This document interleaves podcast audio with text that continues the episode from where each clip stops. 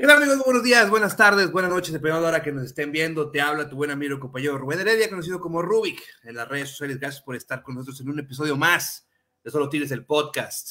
Y el día de hoy, el día de hoy tenemos a, a un histórico, sí, a un histórico de los Tigres que obtuvo muchísimos títulos, que fue parte de esta gran época dorada, eh, de este inicio de esta gran época dorada. Eh, un jugador que también ya lo había ganado todo en su anterior equipo, Pachuca.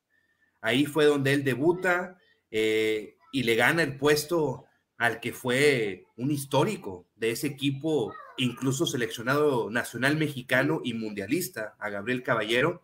Y ahí empieza él su carrera y su recorrido. Mundialista con los Estados Unidos en el 2010. Ojalá nos platique un poquito más qué sucedió con esas pláticas o disque pláticas que tuvo con la Federación Mexicana de Fútbol para ver por qué, no, por qué se fue para allá y no acá, y obviamente también conocer el punto de vista de ese, de ese equipo que, que fue el que hizo que se engrandeciera la historia de, de, este equipo.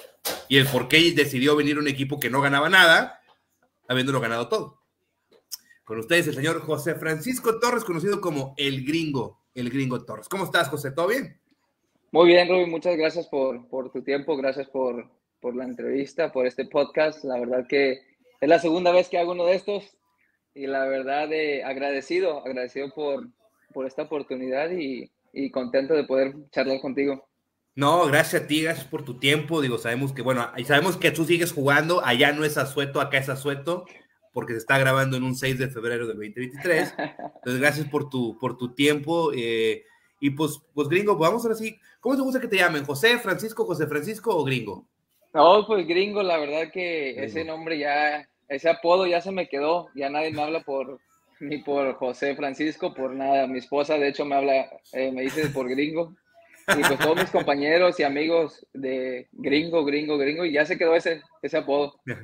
Ya, ya, ya no volteas cuando te dicen José Francisco, ya no sabes de quién están hablando. No, ya voy a estar como eh, el receptor Chad 85, ya. Ah, claro. Gringo, gringo Torres. Perfecto. Pues bueno, pues gringo, pues vamos a empezar, gringo, porque, eh, pues como tú sabes, digo, viviste acá en Monterrey muchísimo tiempo, creo que fueron arriba de cinco años que estuviste acá con los Tigres. Eh, conoces de pe a pa cómo es la afición y a veces nosotros como aficionados a veces a ustedes los ponemos como en un aparador, ¿no? Como que ustedes son como casi semidioses, son máquinas, no, no, no, no tienen emociones y todo, como que los vemos eh, muy, muy por arriba de lo, que, de lo que en realidad debería de ser, ¿no? Caso distinto en Pachuca. Entonces, gringo, primero quiero conocer tu historia, ¿no? Quiero conocer quién es el gringo Torres, dónde nace el gringo Torres, y cómo encuentras la pasión de, del fútbol. Eh, te cuento, yo nací en, aquí en Texas, en un pueblito que se llama Longview, Texas. Y la pasión del fútbol se dio por mi papá. Mi papá es de Tampico, Tamaulipas. Mi mamá es americana, nacida en Texas. Y el fútbol se dio por el lado de él. Él siempre también quiso su sueño eh, jugar fútbol. En ese tiempo con la Jaiba Brava, y pues imagino que en ese tiempo él me contaba que pues si no tenías dinero, pues no había manera de que tú podrías llegar a ese nivel.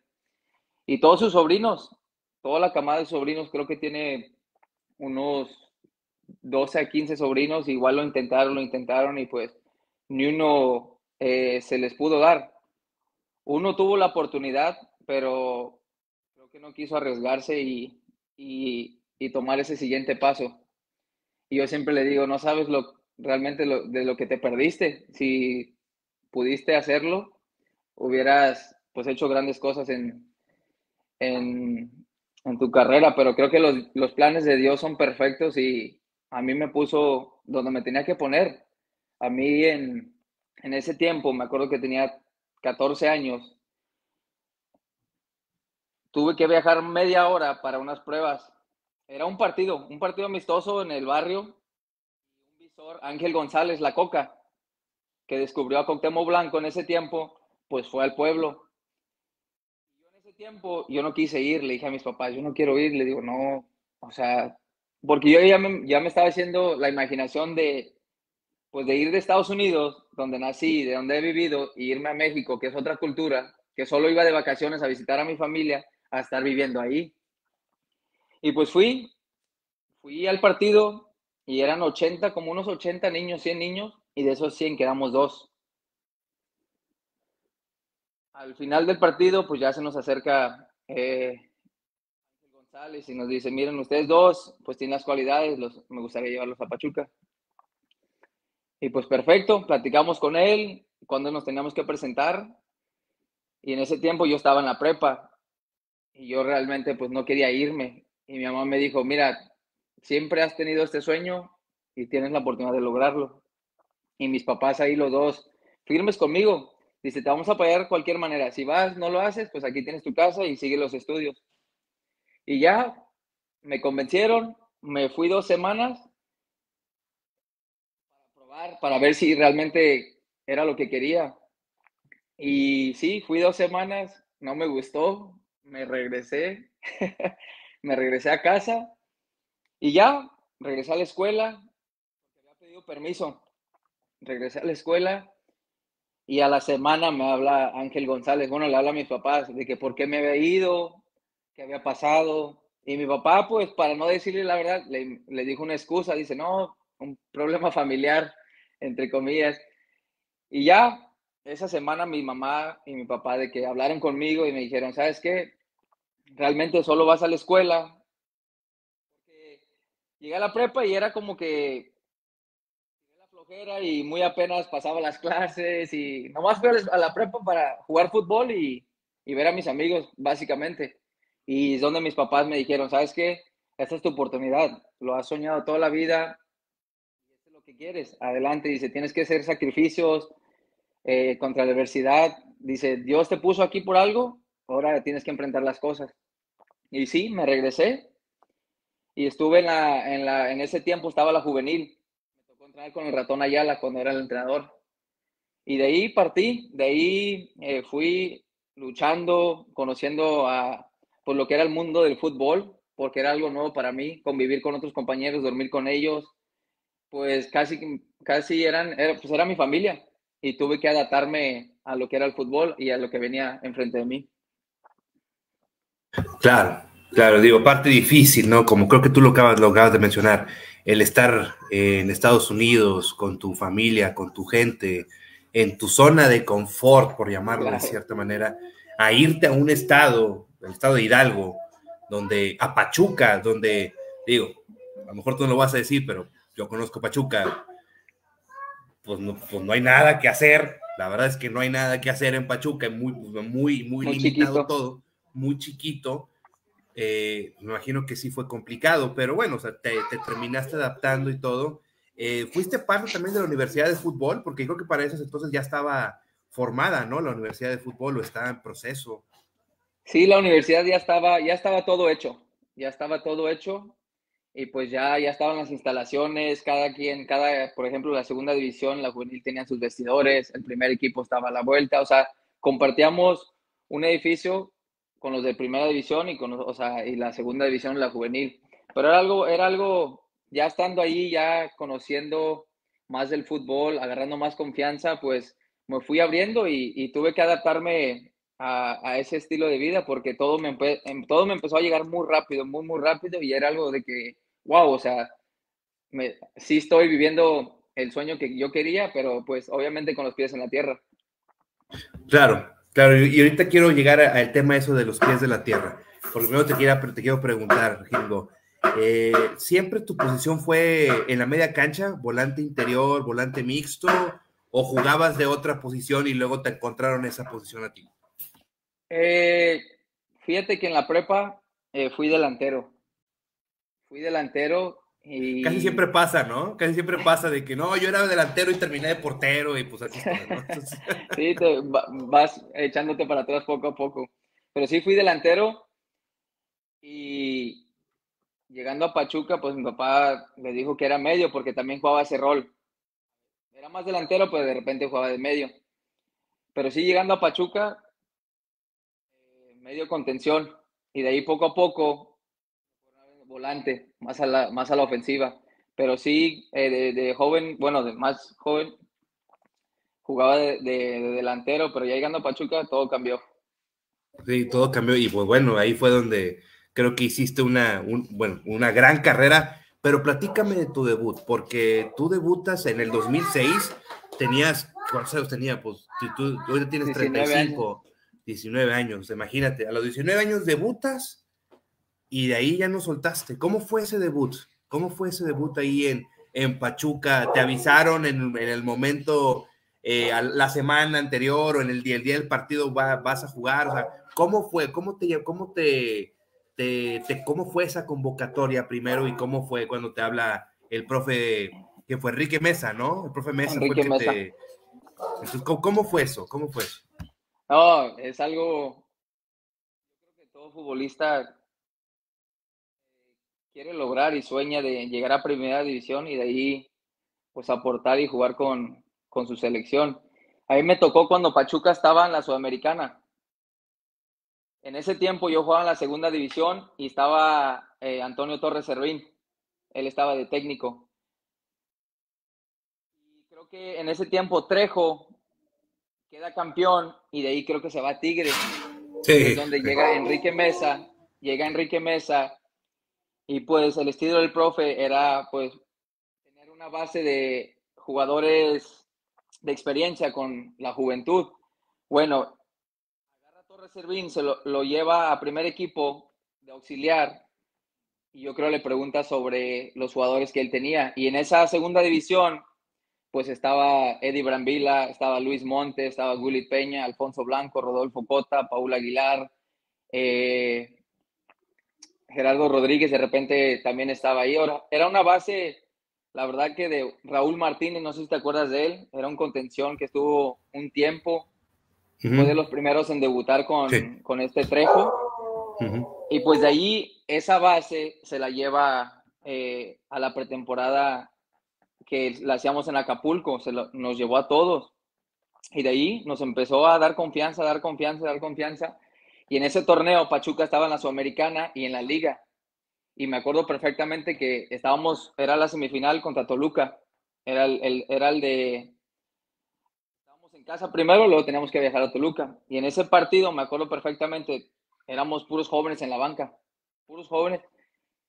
Y pues obviamente no sabíamos quién iba a jugar. Íbamos perdiendo 1-0 y en el segundo tiempo, me acuerdo perfecto, pelón. Me habían rapado por pues ya sabes, las clásicas, llegas a, primera edición y te hacen la novatada. La novatada, sí. Y en eso estoy en la banca, estoy calentando y me dicen, gringo. Y yo en eso volteo y el profe, sí, digo yo. Y me dice, sí, tú, digo, seguro. Y como que pues los nervios, el estadio lleno, pues yo estaba muy nervioso. Ya llegó ahí con el profe a la, a la banda y me dice, mira, así como has entrenado, quiero que entres. Dice, obviamente vas a tener nervios, pero poco a poco te vas a ir soltando. Y sí, haz de cuenta, entro de cambio y la primera jugada que agarro, eh, encaro, me voy para abajo. No me acuerdo del jugador, era un argentino y me da, me pega y dice bienvenido. Y ya de ahí eh, todo cambió. Me acuerdo que empatamos el, partido, hice el tiro de esquina que peinaron y Landín la tuvo y, la, empató el partido.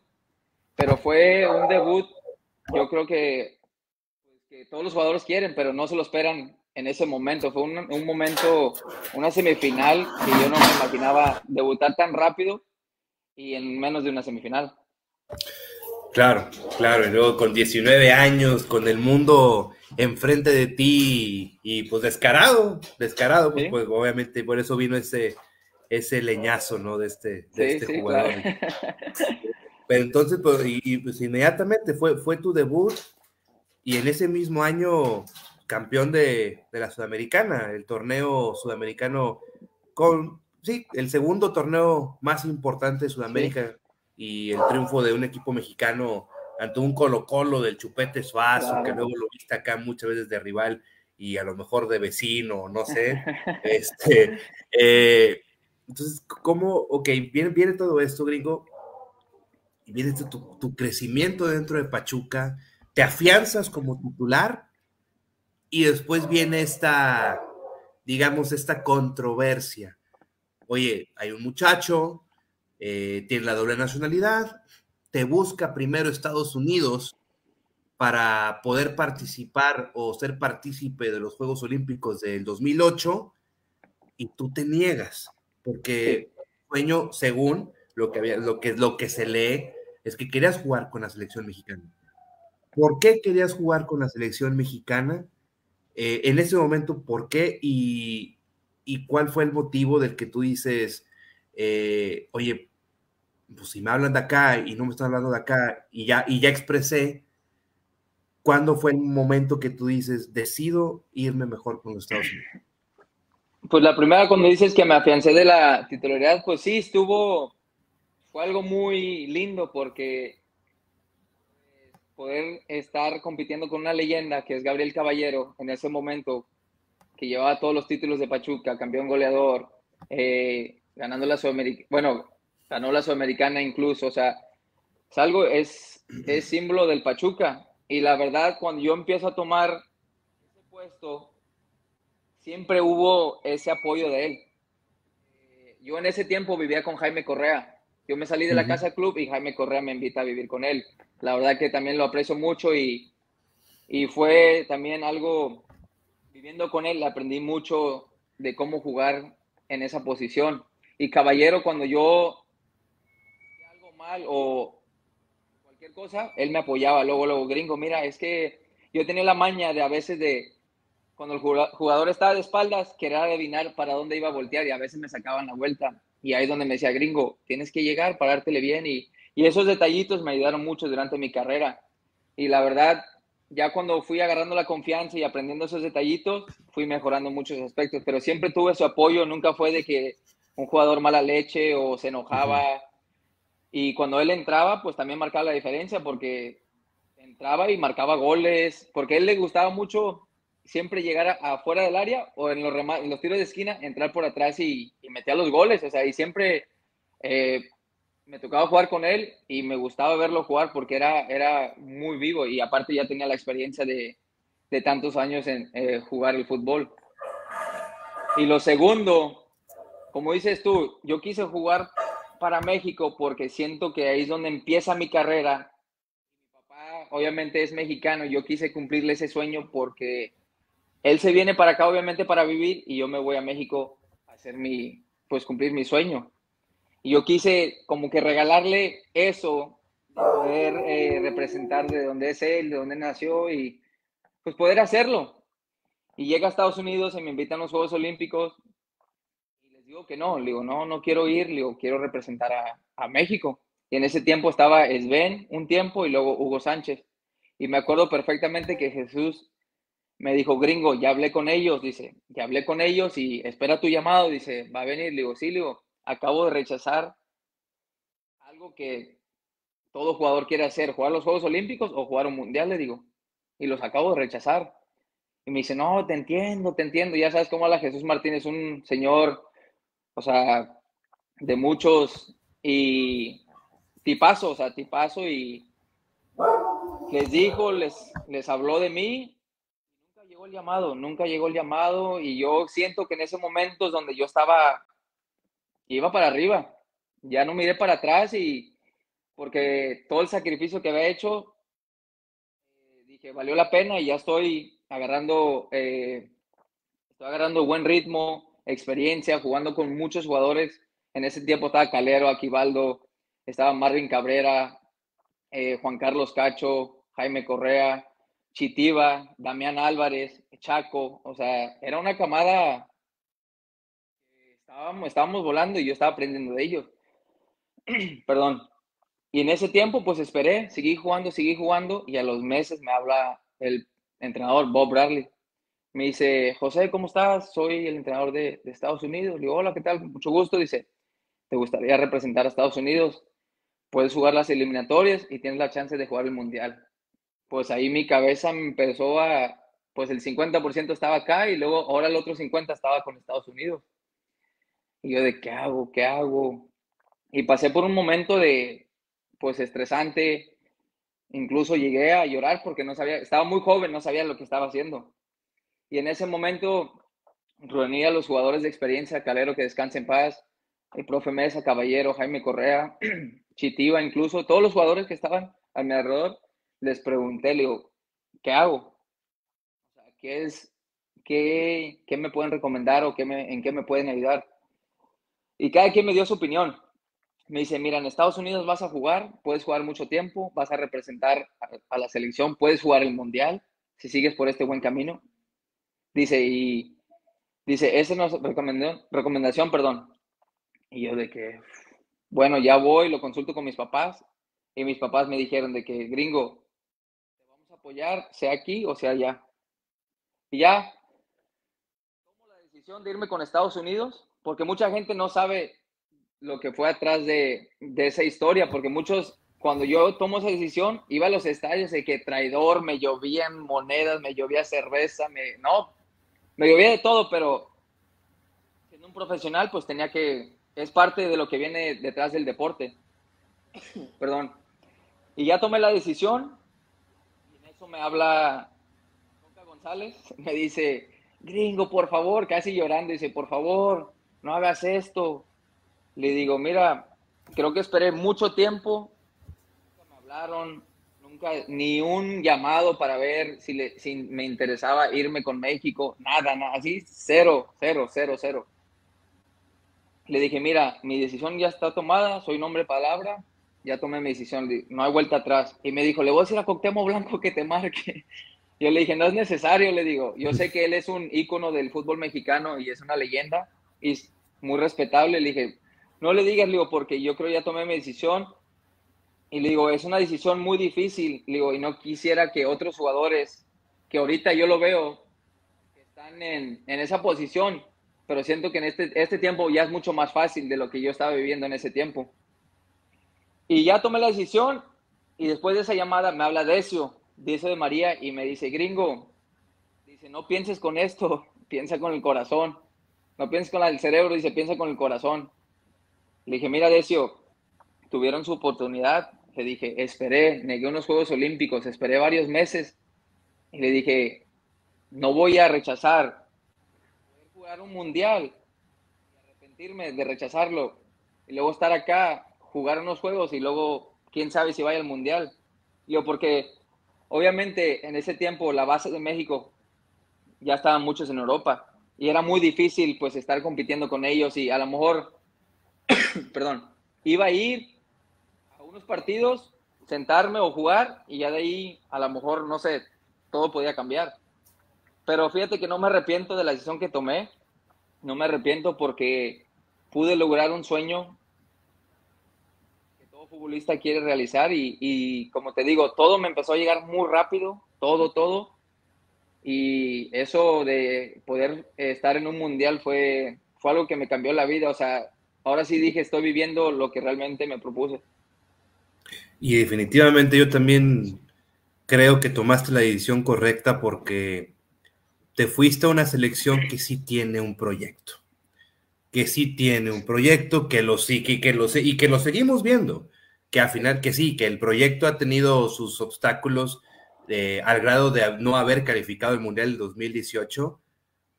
Sin embargo, el proyecto estaba establecido para lo que va a venir para el 2026. Y creo que también, o sea, y, creo que también dijiste algo muy, interesante, o sea, en México posiblemente te iban a llamar a jugar unos partidos y después iba a venir un cambio de técnico, que creo que sí lo vi, que creo que sí fue, pues vinieron varios, y a lo mejor ya, no iba a ser del agrado de ese técnico y sin Juegos Olímpicos por, por, esperar y sin Mundial por haber tomado la decisión de representar a la selección mexicana, ¿no? Entonces, yo también creo que, tomaste una decisión correcta. ¿Y cómo te sentías tú, gringo, de, todo esto que la gente te gritaba traidor, vendido y que te, que te, que te aventara todo esto? Porque, insisto, a veces, la, a veces nosotros como aficionados no entendemos el otro lugar porque no lo queremos entender y no lo conocemos. Entonces, ¿cómo te sentías tú, gringo, de que te, pues de que te aventaran de todo y te aventaran la madre por, por, cuestiones de que no tenían nada que ver con la patria, o sea, era el fútbol, o sea, era, era, tu trabajo, tu profesión.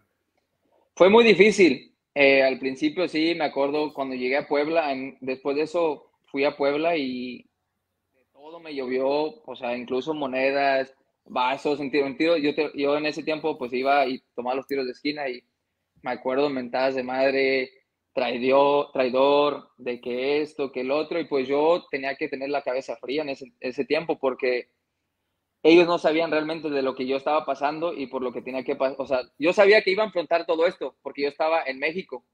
Sabía que iba a pasar. Tarde o temprano iba a pasar esto, pero yo tenía que tener la cabeza fría y mi trabajo es en la cancha y no es afuera de la cancha. Y como te digo, no me arrepiento. Fue algo complicado y sí eh, tuve que tomar con, con mucha paciencia y mucha calma porque sabía que iba a afrontar a a, muchas cosas, pero al fin de cuentas fue, fue algo muy lindo, fue algo lindo. Y como te digo, la gente, yo creo después de escuchar este podcast o si ya lo han escuchado eh, en, otras, en otras entrevistas, van a decir, o sea, pues a lo mejor yo hubiera hecho lo mismo. Si yo estuviera en tus zapatos, yo hubiera hecho lo mismo porque ya me perdí unos Juegos Olímpicos, luego perder, perder un mundial y luego jugar con México y no ir, cosas que realmente estaban en mis manos y por tomar una mala decisión no lo hice.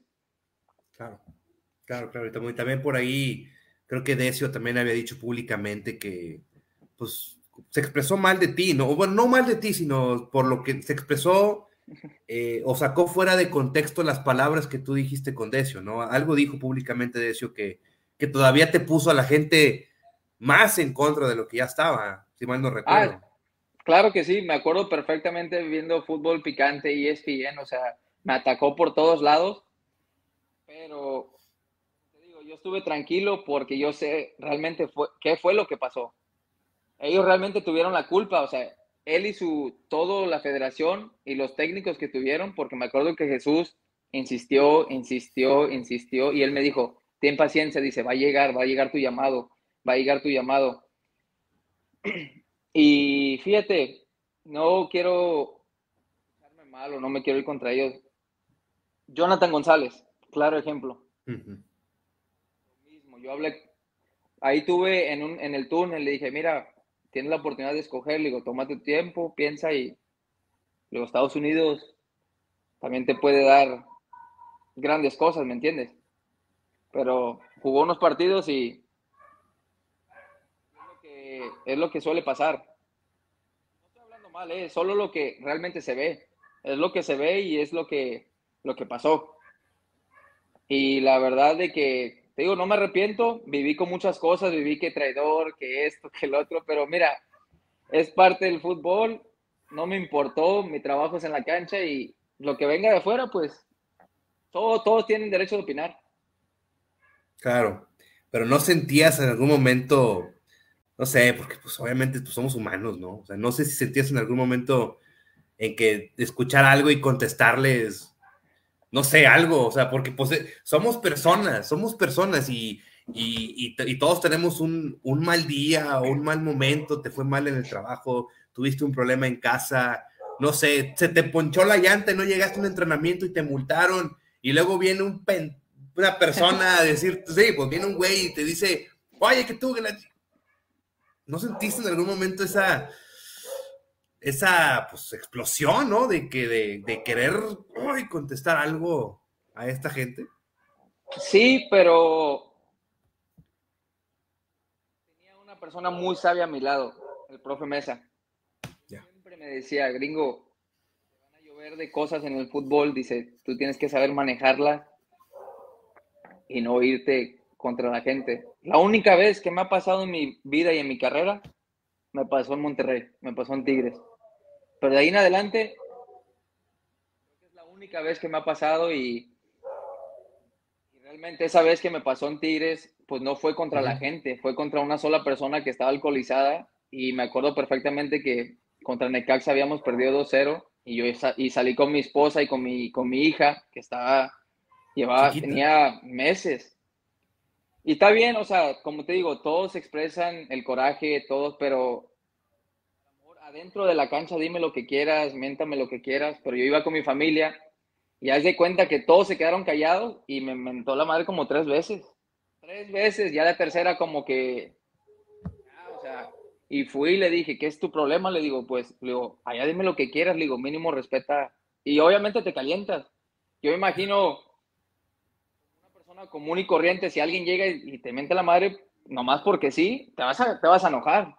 Pero como dices tú, que todo aficionado nos ve como si fuéramos, o sea, perfectos, que no tenemos el derecho de cometer errores o... Eh, yo sé que los jugadores para, para niños somos ídolos o somos una imagen y sí, o sea, tienen su derecho de expresarse, pero creo que hay momento para decir las cosas y cómo decirlas. Y es la única vez en el fútbol que realmente me ha pasado y, y fíjate que en ese momento me respaldó Gignac, me preguntó qué había pasado y, y el chavo incluso le pide una foto a Gignac y Gignac le, obviamente lo rechaza y aquí no fue, pero fue la única vez y no fue contra la gente. claro, fue contra, una sola una sola persona y, y al siguiente partido con Cachampions empezaron a bucharme, empezaron a bucharme, pero ya jugando bien como que pues ahí se les va un poquito olvidando y todo, pero como te digo, fue la única vez que en mi carrera que realmente me, me pasó eso y, y, con lo de la selección fue mucho, pero lo bueno que tenía alguien que sabía, yo sabía escuchar y él me apoyaba y pues ahí es donde yo mantuve la calma. Qué bueno. Digo, y a final de cuentas, pues yo creo que ahí fue donde viste las diferencias, las diferencias de las plazas en las que jugaste, o sea, Pachuca, Tigres. Y ya, ya para esta época que me mencionamos del tema de, la, de la selección de Estados Unidos Mundial, pues tú ya habías sido campeón de liga, campeón de Sudamericana, campeón de Conca Champions, o sea, ya eras un, un jugador que ya habías ganado, al menos en México, lo que la Liga Mexicana podía competir, ya lo habías ganado. Te faltaba la Copa MX, pero todavía no existía. O sea, entonces, y que entonces, ya después de todo esto, viene este 2013 y viene esta oportunidad de, de venir a Tigres. ¿Cómo fue ese, ese llamado y esa decisión de decir, me voy a, Tigres. ¿Por qué decidiste venirte a un equipo que tenía un título de liga en 29 años, ganado apenas en el 2011 con tu compañero Damián Álvarez? ¿Y por qué tomas la decisión de decir, ok, voy a Tigres y dejo a Pachuca donde sé que aquí, pues voy a seguir, y, podías haber seguido compitiendo eh, eh, en, altas competencias, ¿no? Y siempre en los primeros lugares. Mira, eh, había un partido antes de irme a Tigres, fue, no sé si a la apertura, nos tocó jugar contra Tigres. Y en ese transcurso que llegan los equipos, yo me saludo con Damián y no me acuerdo si él me dijo, dice, así bromeando, ¿cómo te gustaría jugar acá? Y yo más o menos, porque había escuchado unos rumores de que pues, Tuca estaba interesado en que yo formara parte de...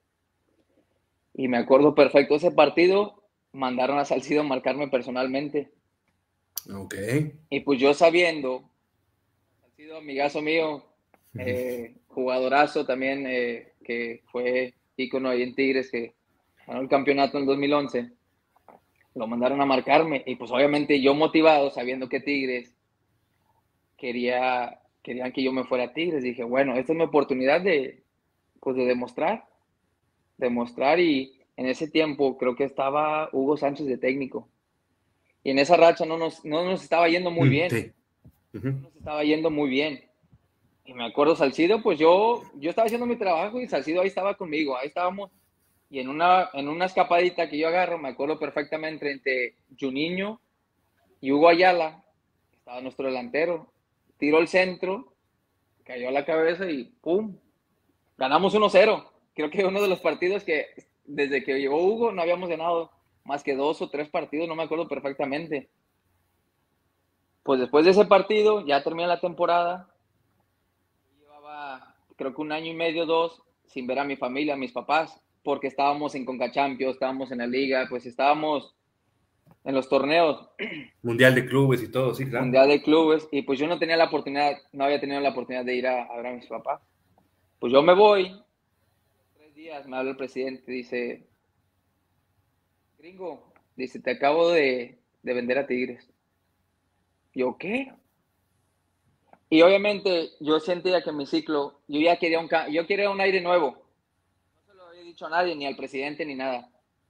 Pero yo ya quería, yo creo, ellos sintieron eso en mí los últimos partidos, porque yo estaba, yo estaba jugando, dejando todo en la cancha y yo quería un cambio.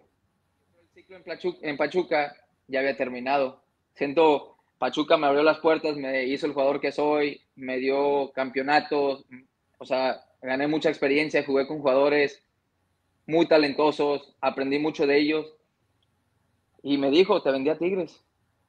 Dice, felicidades. Y yo por dentro de que, claro, le digo, y obviamente cuando yo venía a Monterrey, jugaba contra Rayados Tigres, pues las plazas llenas, o sea, algo distinto a lo que yo estaba viviendo en Pachuca, porque la gente sí iba al estadio, pero pues no era como que incondicionalmente como está acá el fútbol, o sea, no estoy diciendo que no lo viven, sí lo viven. Obviamente, ya que el equipo, o sea, obviamente va a una América, Tigres, el estadio, pues obviamente se llena. Y luego ya en la liguilla, pues obviamente la gente va por completo. Y sí, pues obviamente yo sabía lo que me iba a afrontar. Sabía que la gente estaba, era. Me tocaba jugar contra Tigres y a veces nos tocaba ganar y la gente, pues, exigente. Y yo sabía lo que me iba a afrontar, pero yo estaba feliz y contento de, de poder llegar a Tigres. Pero entonces, o sea, ni siquiera te avisaron. O sea, nada más fue, ya te vendía a Tigres, gringo. Y a los tres días, yo llevaba tres días, así como me habló, tuve que volar de Estados Unidos, de FDF Pachuca, agarrar cosas. No me despedí, de, no pude despedirme de, de, absolutamente nada porque ya estábamos de vacaciones.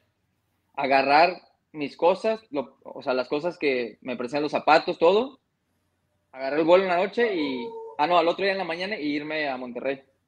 O sea, todo pasó muy rápido. Porque yo hablé con Sancho y le dije, Sancho, dame una semana. Le digo, no he podido estar con. Dice, no, dice, Tuca te quiere aquí ya. Y pues, cuando dijo el viejo que ya es de ya. Claro. Sí me acuerdo en aquel entonces, gringo, 2013. Llegas para el clausura 2013, ¿no? O apertura. Sí, creo que el clausura. El clausura, de, o sea, del, de, en el semestre de enero a de enero a mayo, ¿no? Más o menos. Sí. No era julio. Ok, entonces tú llegas acá. Yo me acuerdo anteriormente que, que Tigres estaba buscando a otro contención, a otro interior extranjero, pero no se da la contratación y eh, de, de, sorpresa, por llamarlo de cierta manera, cae tu contratación, ¿no? Y me acuerdo que cuando dicen Gringo Torres viene a Tigres, eh, dentro del medio se, empezaron, se empezó a decir de que, oye, es que Tigres, qué bueno que, trajo a un jugador ya hecho, probado en México, eh, y no se esperó a ver si el otro condición, que la verdad no me acuerdo quién era, iba a decir si sí o si no. O sea, entonces, o sea, que, que, bueno que Tigres había tomado la decisión de, de, ir por un jugador que había demostrado y mundialista y todo, ¿no? Seleccionado estadounidense. O sea, no venía cualquier jugador, o sea, venía un jugador que ya había tenido un cierto recorrido en México a nivel y a nivel internacional, tanto con el, con el Club Pachuca y con su selección. Entonces, y me acuerdo que tú llegas y empiezas de titular. Tú empiezas como titular. Tú que te dijo, vas de titular y casi, casi no te movían. Y siempre como medio de contención, bueno, en el medio campo, pues. Sí, sí, me acuerdo perfectamente llegando y, y me acuerdo una llamada de Don Robert, saliendo de la primera entrevista, cuando me presentaron, salgo y tomó una llamada de Don Robert, que descanse en paz. Y me dijo, gringo, ¿a qué vienes a Tigres? O sea, como que yo dando, como que, ¿a qué vengo a hacer? O ¿qué vengo a ganar? Sí. Vengo a ganar todo lo que se pueda. A, a nuestro alcance, le digo, vengo a hacerlo. Y mira, gracias a Dios pude, pude hacer, o sea, pude hacer, ganar varios campeonatos con Tigres. Y vaya que ganaste varios campeonatos con Tigres. Pero vámonos a ese clausura 2013 rapidito, porque luego ya quiero tocar obviamente la Copa, la, la, Copa, la, la, Copa 2014, que era el título que te faltaba en tu carrera en México, eh, y obviamente platicar la Liga 2015 contra Pumas y todo esto, ¿no? Pero este clausura 2013, gringo, pues, líderes generales. Terminan como líderes generales ustedes Me acuerdo que, es que en ese entonces era cuando había llegado Emanuel Villa. llegó contigo, sí, Emanuel Villa llegó contigo, eh, se despachó con tres goles en su debut y, y, el y ese torneo empezaba, o sea, ese torneo corría como, venía como que algo iba a suceder, como que se sentía que ese equipo podía llegar a algo. Y luego viene el traste, viene el traste contra cuartos de final, los Rayados del Monterrey y formas parte de otro equipo de Tigres que había sido eliminado por un equipo, por el equipo rival. ¿Cómo fue esa eliminación contra, contra Monterrey en esos cuartos de final y por cómo se dio con ese rebanón de, Israel Jiménez? De mi, hermano, no, sí, mira, eh, ese torneo nos fue muy bien, o sea, llegamos y creo que los refuerzos se acoplaron luego, luego al equipo y al sistema que quería Tuca. Como dices tú, Tito Villa llegó y a lo que a él, desde Cruz Azul ya sabían que él venía de goleador, o sea, es un goleador nato y donde, se la, donde tú se la ponías, él ahí estaba para terminarla así. Creo que ese torneo nos fue muy bien, nos fue muy, muy bien. Creo que después, de ahí del 2013, Tigres empezó a... O sea, de ahí Tigres ya no bajaba raro que quedara eliminado de, o sea, o que no calificara las liguillas.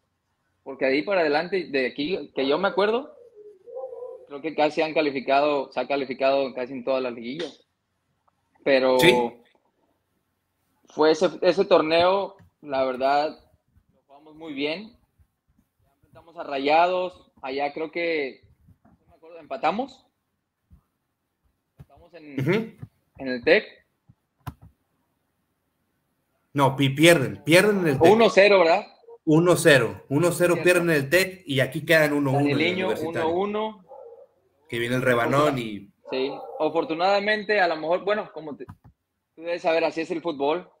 Eh, cosas pueden pasar. Obviamente le tocó pasar al piloto.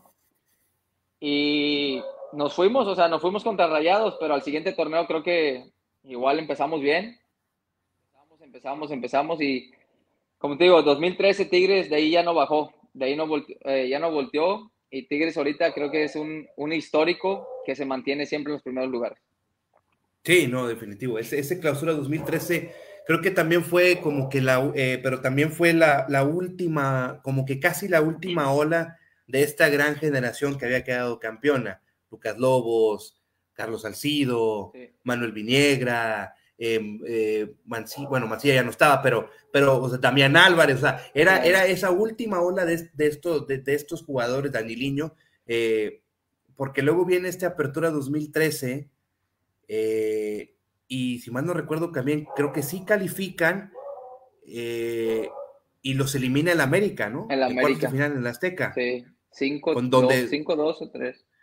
Donde Pulido, o sea, Alan Pulido fue como que ya venía saliendo, ¿no? Ya venía mostrando ese talento Alan Pulido, ¿no? Sí. Eh, de, este, de este 2013 completo, gringo, ¿qué experiencias buenas te dejó este 2013 con Tigres, que fue tu primer año en el equipo? ¿Qué mala, qué mala experiencia pudiste haber tenido?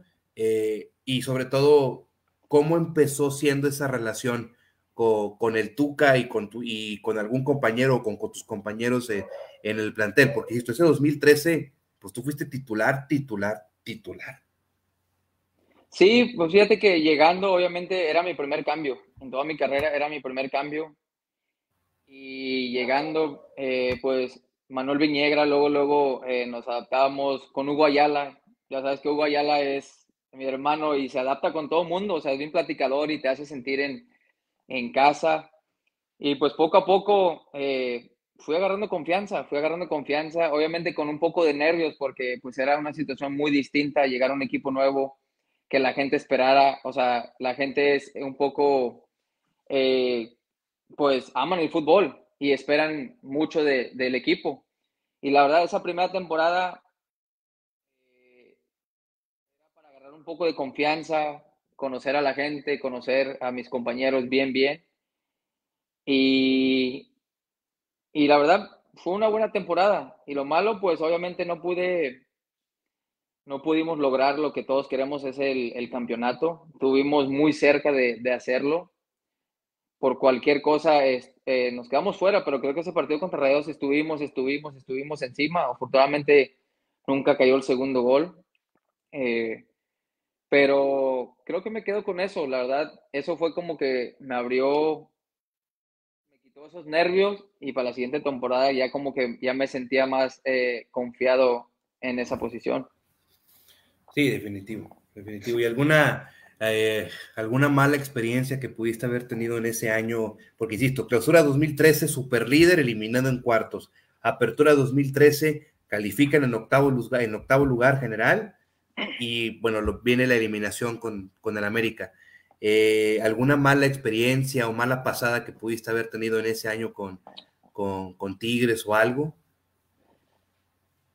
Mm, de que me acuerde, a lo mejor comentarios, como te digo, todos en mm. ese entonces el Instagram empezaba como que a darse eh, a conocer y, y pues obviamente la gente deja sus, sus comentarios y, pues la gente, hay unas que te apoyan, unas que te, que te dicen mil cosas, pero como te digo, todos tenemos el, el derecho de, de, opinar y, y no, no sé, o sea, si a regresar el tiempo, no sé, a lo mejor podía hacerlo, no sé, a lo mejor aprender un poquito más de,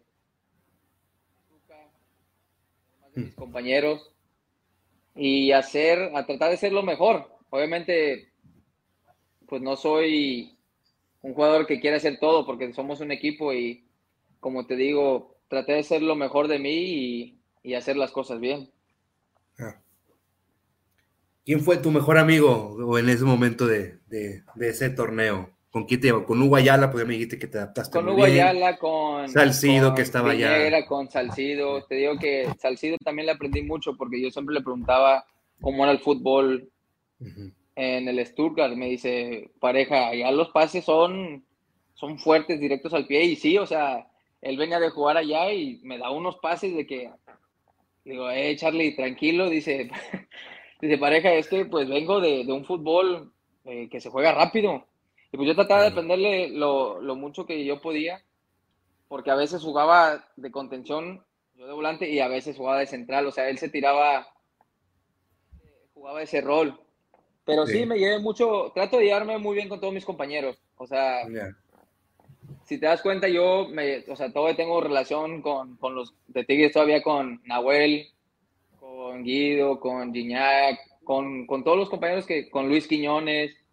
O sea, todavía hablo, hablo con ellos. O sea, todavía mantengo contacto con ellos y te digo que ahorita con las redes sociales que los acabo de abrir otra vez, pues ahí, ahí trato de, de, de estar al tanto. Obviamente veo los partidos de Tigres veo cómo van y, sé que les va muy bien. Va empezando el torneo y sé que les va a ir muy bien. Viene este 2014, que es un punto de inflexión, porque viene todo este, todo este cambio, ¿no? Viene el cambio de jugadores, viene, viene, o sea, viene una revolución. Clausura 2014, el equipo en la liga no anda, no anda en el 2014 muy irregular, no se daban las cosas, pero está ese torneo alterno que era la Copa MX, que ahí rival que se les ponía enfrente, rival que goleaba, los destrozaban, 7-0, 8-0 al Puebla, 4-0 al otro, a San Luis, tú metiendo golazos, golazos, golazos, golazos y tus festejos espectaculares, tus piruetas y tus mortales que te No sé si ahorita lo sigas haciendo, pero en aquel entonces te salían brutales. ¿Por qué tú sientes, qué pasó, qué pasó en, ese, eh, en esa clausura 2014, gringo? O sea, ¿por qué en la liga no se daban las cosas y por qué en la copa, pues, barrieron con la copa? Pues fíjate que no jugábamos, no jugábamos mal, simplemente, pues, si tú miras los partidos, por cualquier error nos anotaban gol o, o cual eh, balón parado nos pasaba pero no jugábamos mal, no, no, no andábamos tan finos como andábamos en 2013. O sea, porque llegadas teníamos, el, el equipo no jugaba muy mal. O sea, sí toca, teníamos el sistema de Tuca que obviamente todo el mundo lo conoce, que salir jugando y, y al menos de que tenías presión, la tenías que buscar al delantero, pero creo que no fue nuestro torneo tan, o sea, no fue clave porque no metíamos tantos, no, no metíamos tantos goles y no éramos muy certeros a la hora de llegar a, a la portería. Y eso fue que creo que no fue la contundencia en ese tiempo. Y en la Copa, ahí es donde pues era darle ese gusto a la, a la, gente también. O sea, teníamos que mínimo ganar algo en ese, en ese, en ese, en ese año. Y obviamente teníamos esa espinita que no nos iba muy bien en el torneo, pues teníamos que sacar la espina de este lado. ¿Jugaban con menos presión la Copa? Yo creo que sí.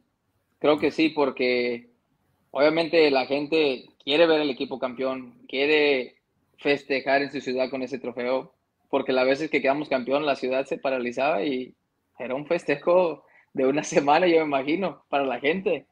Y sí, pues mínimo lo que pudimos darle a la gente fue, fue ese campeonato.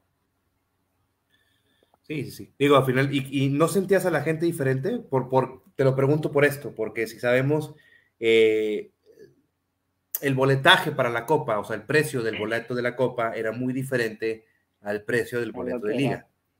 ¿Sentías a la gente diferente en la Copa que en la liga? ¿O la sentías completamente igual? ¿O te enfocabas simplemente en jugar fútbol y, sacar las cosas adelante? Pues si te dabas cuenta, estaba siempre, en los dos torneos siempre hay gente. Estaba siempre, y como caían los goles, la gente que va a ver los goles. Siempre va a haber los goles y querían ver goles. Y cuando empezamos a, a meter goles, pues dijeron, ah, Tigre está metiendo goles, vamos a verlos. Y sí, o sea, uno se enfoca en el trabajo dentro de la cancha, pues la gente hace su papel en, en la tribuna. Y tú escuchabas, metíamos gol, la gente lo festejaba. Y ya llegando a la final, el estado estaba lleno y yo siempre he dicho, un campeonato es un campeonato, sea donde sea, y hay que festejarlo. Y yo ese día me acuerdo que pues como dices tú, era la única que me faltaba y gracias a Dios se pudo concretar y yo lo festejé, o sea, yo sí lo festejé porque un campeonato es un camino, es un camino, sí podíamos golear y todo lo que tú o, lo que la gente piensa, pero es un, respetas al rival, haces los partidos porque todos los partidos son diferentes. Claro. Y sí, ¿no? Y, y pudimos darle esa satisfacción a, a la afición. Y vaya que fue una satisfacción porque fue la tercera copa que ganaba, la tercera copa México que ganaba Tigres en su historia. Eh, ver campeón a tu equipo en, la, en, en tu estadio, en tu casa. Eh, eso creo que también era, era, algo que la afición también quería, quería ver. Si mal no recuerdo, esa final contra los contra Oaxaca, Alebrijes, Alebrijes de Oaxaca, también la jugaste, ¿no? Sí jugaste esa, esa, final, sí, sí la jugaste. Sí. Pasa todo esto, se termina el clausura 2014, viene la apertura 2014 y viene la sorpresa esta. Se va Lobos, se va Salcido, se va Daniliño, o creo que ya no estaba, o sea, se va Daniliño, se, se, se, van todos, o sea, se, van, se van todos, todos los que habían logrado algo importante, o, o al menos los ofensivos, los que quedaban, claro. y viene toda esta revolución. Gringo, ¿qué tan cierto era que había ciertos compañeros tuyos que tomaban decisiones dentro, de tu, dentro del vestidor, dentro del plantel? Un cierto llamado sindicato, como lo quisieron mencionar en los medios de comunicación. ¿había, ¿Existía eso? ¿Existía eso?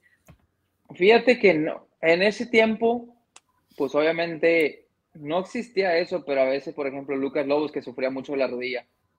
Sí a veces no podía, no podía entrenar. Tenía que, obviamente, una atención especial. Damián Álvarez, si tú te das cuenta, pues mucho músculo, cero grasa. De repente los músculos también se empezaban a fatigar y, y pues obviamente ellos necesitaban esa atención. Yo creo entre, obviamente te cuidas, pero pues obviamente el cuerpo ya empieza a resentir, empiezan los músculos a fatigarse y ellos ocupaban, ellos a lo mejor a la semana a veces no entrenaban una vez por lo mismo de que necesitaban esas atenciones. Pero como lo que hablas tú, pues yo nunca, en mi, mi persona nunca escuché eso. Yo siempre llegaba, saludaba, a lo que iba, me cambiaba y a salir a trabajar. Pero así de que había eso, no, fíjate que nunca, nunca escuché, nunca escuché eso. Sí, o sea, que, que, existieran grillas dentro del vestidor, o sea, de que todo eso, no, nunca, no, te tocó a ti. No, no, nunca me tocó a mí, o sea, éramos bien bromistas, o sea, bromistas y nos llevábamos bien y, o sea, el equipo siempre estaba unido, estaba muy, era muy raro que un equipo hubiera fastidiado, ¿me entiendes? Pero el equipo siempre estaba unido, o sea, si el equipo perdía uno, dos, tres partidos, pero sabíamos que teníamos que salir adelante, teniendo un, un entrenador exitoso, exigente. Yo creo por eso Tigre siempre se mantuvo en los primeros lugares, porque era un entrenador eh, exigente. Y yo, si no eres exigente y dejas que los jugadores eh, quieran mandar, pues eso, eso sí ya está muy distinto. O sea, el entrenador para qué está entonces. Él era eh, exigente y el, el, equipo siempre estaba en los primeros lugares hasta que se fue. Y ahorita sigue igual. Claro. Claro, sí me acuerdo de una broma que les hizo ahí Carlos Salcido a los reporteros, ¿no? Algo que, algo les dijo, vénganse mañana a tal hora. A ver, no, algo pasó que los reporteros estaban ahí, como que ya se estaba especulando de que se iba a ir tú, que se iba a ir, o sea, algo pasó, que, pero que Carlos Salcido dijo, no, mañana, algo, algo pasó, ¿no? No me acuerdo de eso, pero. Sí, les hizo una broma. Ese era, bien, ese era bien bromista. Siempre, siempre tenía algo para ellos. Siempre. Siempre salía. ¿Qué onda, carnal? Vénganse esto, vénganse. Y era, era puro show. Ahí estaban los reporteros y no había nada. bueno, pues entonces algo pasó por ahí, llegaron y no, no, no, no, hay nada. Y, uh, y se enojaron. Se enojaron un poquito algunos. algunos no, me imagino. Era, así, era, así era el tremendo Charlie. Sí, sí, sí. Entonces, viene esto.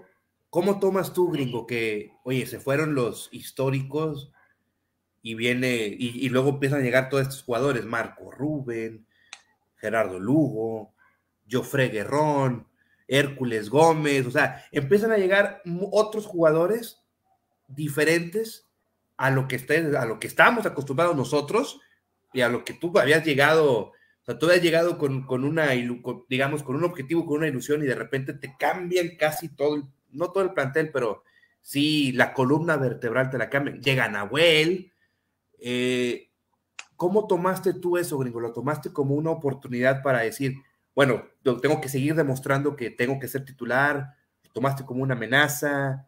Eh, te lo pregunto lo, de amenaza porque recuerdo que que terminando el torneo, anterior había dicho que, había dejado de ser exigente y que había, algo había dicho ante los medios de comunicación de que había dejado de ser exigente o había dejado de ser tan así y que tenía que regresar a eso y luego viene toda esta revolución. ¿Cómo tomaste tú todo eso?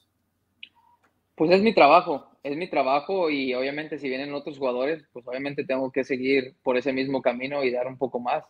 Obviamente llegaron buenos jugadores, Hércules Gómez, que ya lo conocía porque jugué en Pachuca con él, Gerardo Lugo lo enfrenté muchas veces. Marco Rubens, pues yo no, no lo conocía, sé que venía de Argentina y pues obviamente cuando uno viene, o, sea, de otro país, obviamente buscas qué características tenía, cómo, eh, cómo juega, cómo se mueve, ¿me entiendes? Y pues para conocerlo. Y eh, pues obviamente tenía que seguir por ese mismo camino. Obviamente a veces no me tocaba jugar, o no me tocaban varios partidos, pero la vez que me tocaba jugar tenía que, tenía que dar lo mejor de mí, porque obviamente quería seguir estando en la cancha, quería ser titular, pero pues el que toma las decisiones al fin de cuentas eh, era el entrenador. ¿Y alguna vez le pediste explicación a Tuca del por qué te metía o el por qué no te metía? Nunca, nunca. Yo siempre respeté esas decisiones. En, donde estuviera en Pachuca o estuviera en Pachuca, estuviera en Tigres. Siempre, siempre respeté esas decisiones, nunca lo cuestioné, nunca fui a reclamarle al, a su oficina, o sea, nunca fui un jugador así.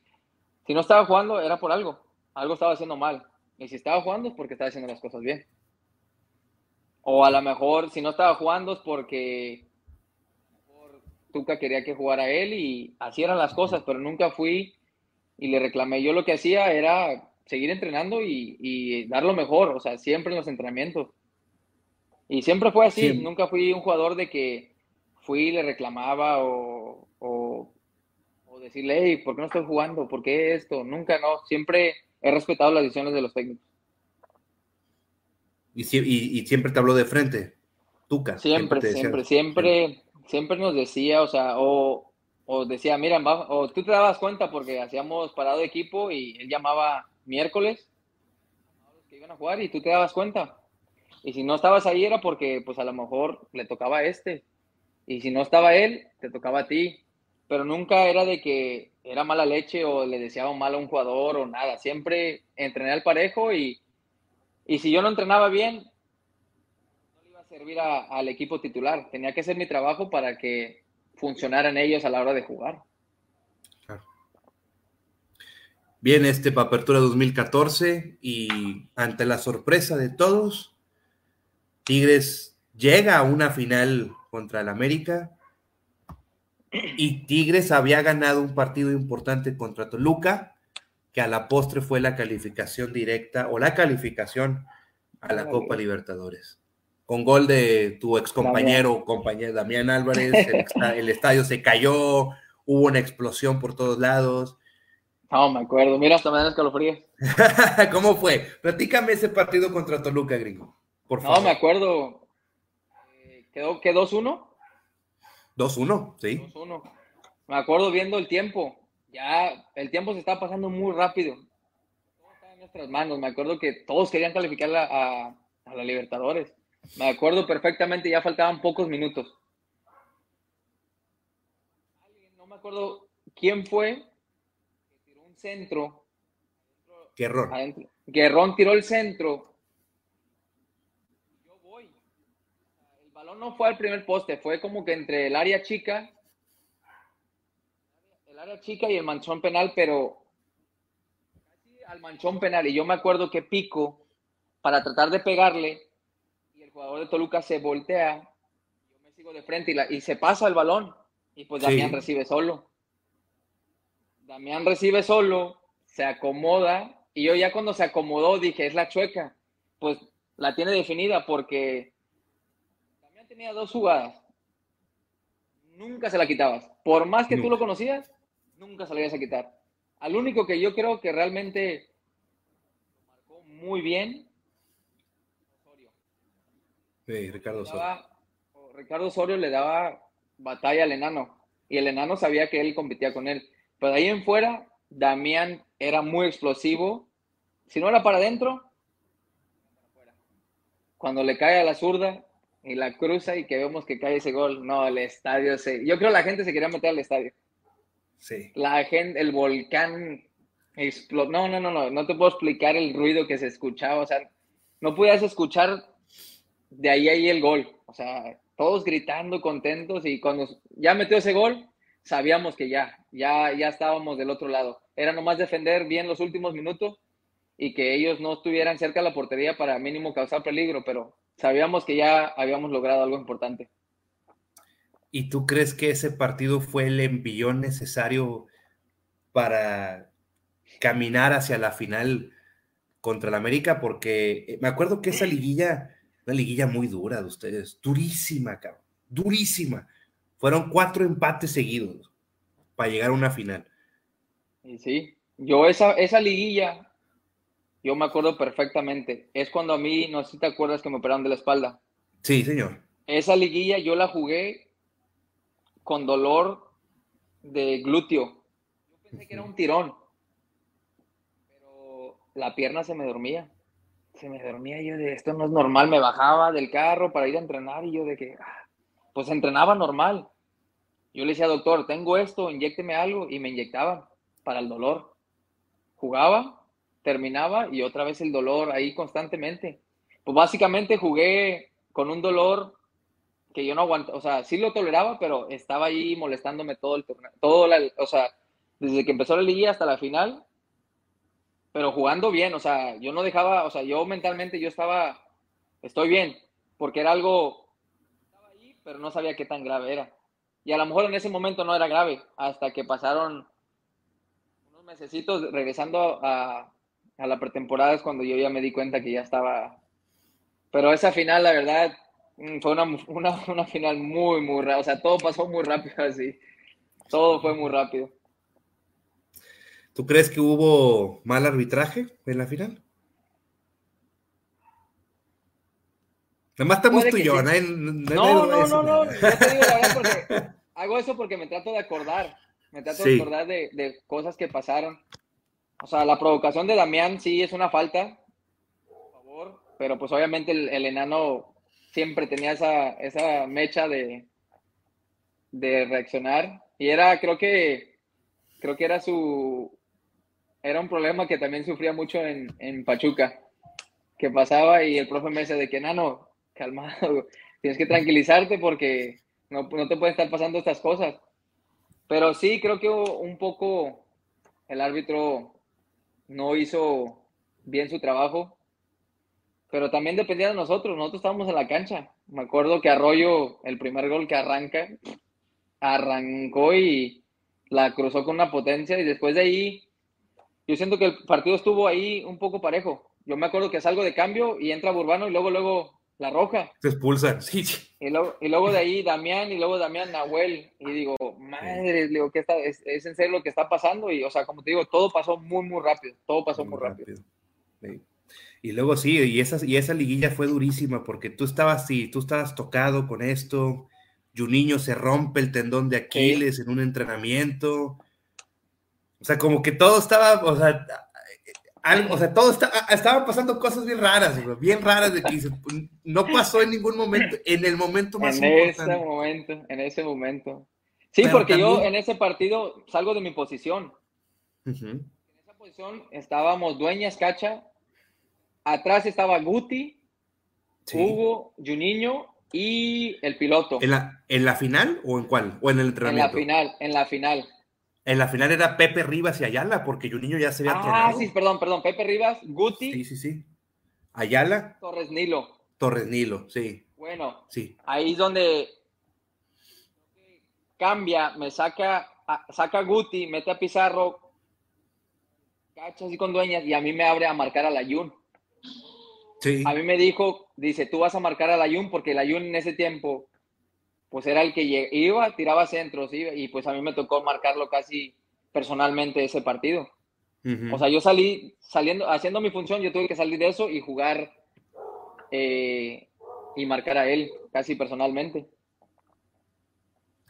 Ahí fue, ahí fue, fue la primera vez que, que Tuca te, te, llegó a poner así de, lateral carrilero, por llamarlo de sí. manera. Sí, esa vez eh, nunca. Incluso nunca había jugado de lateral. Me hizo eh, aprender esa posición. Vamos a Libertadores después de mi operación. Yo regreso a mi primer partido. Era de lateral. Y él nos dijo, niño Gringo, yo sé que vienen de una operación, ya están bien. Confío en ustedes, dice. A lo mejor no lo van a hacer al 100%, pero esto es para que agarren confianza para en casa ya estén bien.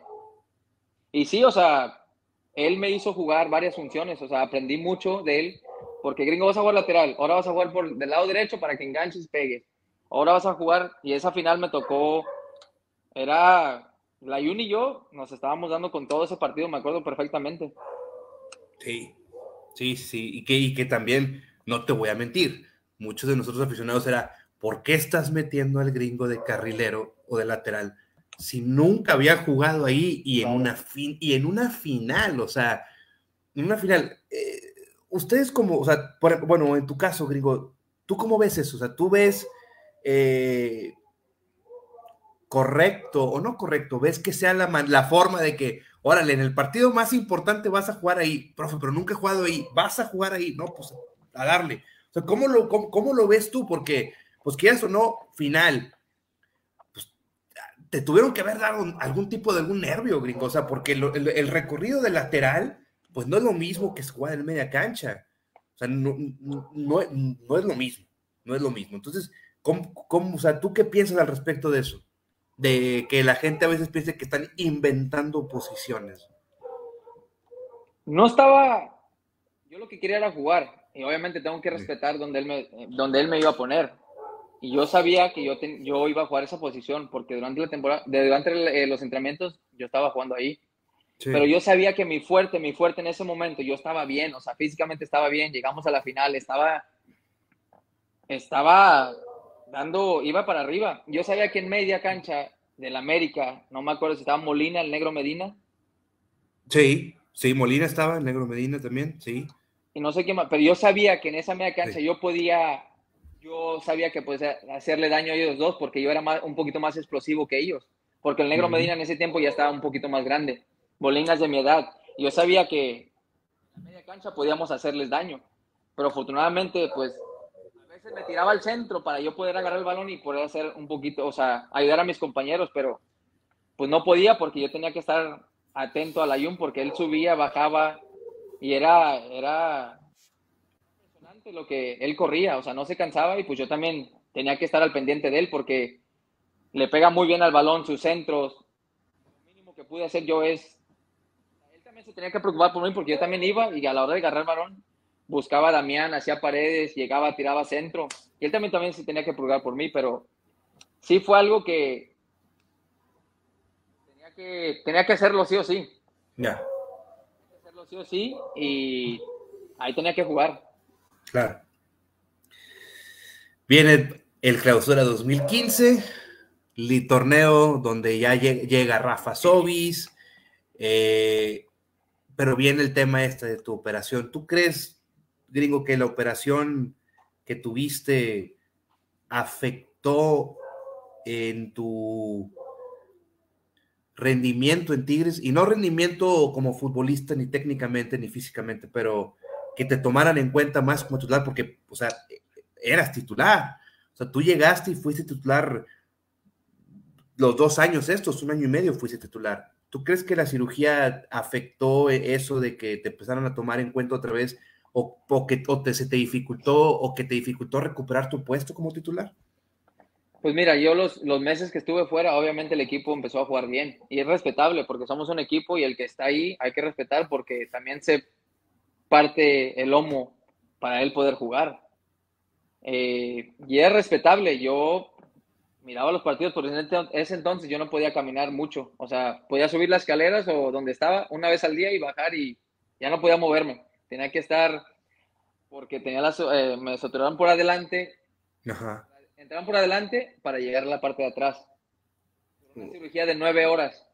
Nueve horas y esa cirugía me acuerdo perfectamente que me pusieron agujas en todos los nervios entran con unas pincitas especiales, una cámara para poder llegar a, y sacar el disco, limpiarlo, limpiar toda esa zona y eso fue lo que, pues para no dañar un nervio, por eso se tardaron mucho. Y la verdad, sí, o sea, obviamente la operación, mucho tiempo en recuperación, igual que Junior, casi llegamos al par, casi llegamos al par porque llegamos jugando nuestro primer partido en la semifinal de, de la Libertadores. Sí.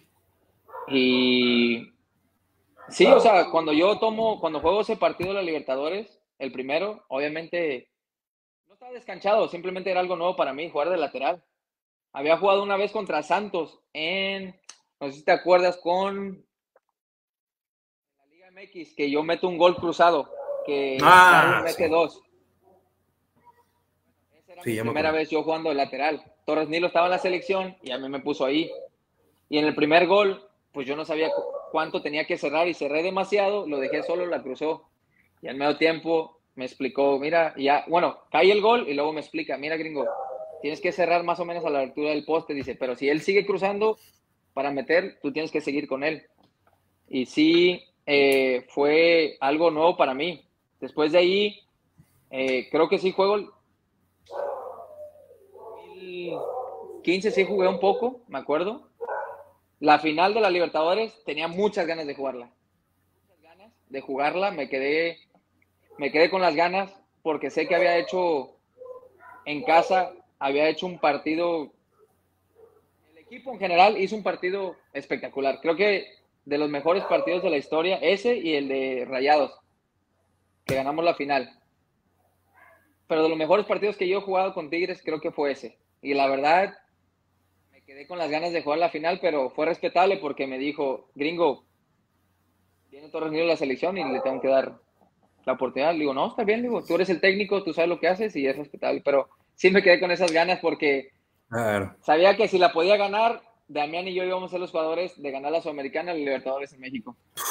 hubiera sido, hubiera sido mágico, mágico, mágico. Y, y, te voy a ser honesto, ¿no? La, la, esa final como aficionado gringo, es la que más, la que, la que más duele, la que más dolió por muchas cosas, ¿no? Por muchas cosas. O sea, más allá de que por qué no los metieron a ustedes o por qué metieron a otros, sino, o sea, dolió por cómo se dio, por, por, por todo, ¿no? Por todo, por todo. Entonces, eh, Pero insisto, gringo, o sea, tú no sales del cuadro por rendimiento, O sea, tú sales por una lesión de un disco, de, la columna, O sea, eh, no hay, no hay como códigos dentro, códigos no escritos de eso de que, a ver, o sea, no, no se fue el jugador por, porque bajó su rendimiento futbolístico. O sea, el jugador sale del cuadro titular porque, porque se rompió. O sea, ¿por qué no tuvo esa consideración contigo? ¿O por qué tú crees que Tuca no tuvo esa consideración contigo que sí tuvo con niño Porque niño más se recuperó y vámonos, y, ya no, y ya no lo sacó. Pero contigo no. ¿Por qué crees? No sé, la verdad, no sé, porque como te digo, yo siempre, mi vida privada es mi vida privada y dentro de la hora de trabajar, yo trabajaba y daba lo mejor de mí, o sea, siempre, siempre fui, o sea, siempre di lo mejor. Y como te digo, nunca fui, a lo mejor me quedé con esa espina de preguntarle por qué esa, esa confianza, porque llegamos a jugar la final contra Pumas, yo no había jugado jugué la Libertadores, jugué la Libertadores, jugué unos partidos y de repente, ¡pum! Ya, o sea, ya no, no supe qué pasó.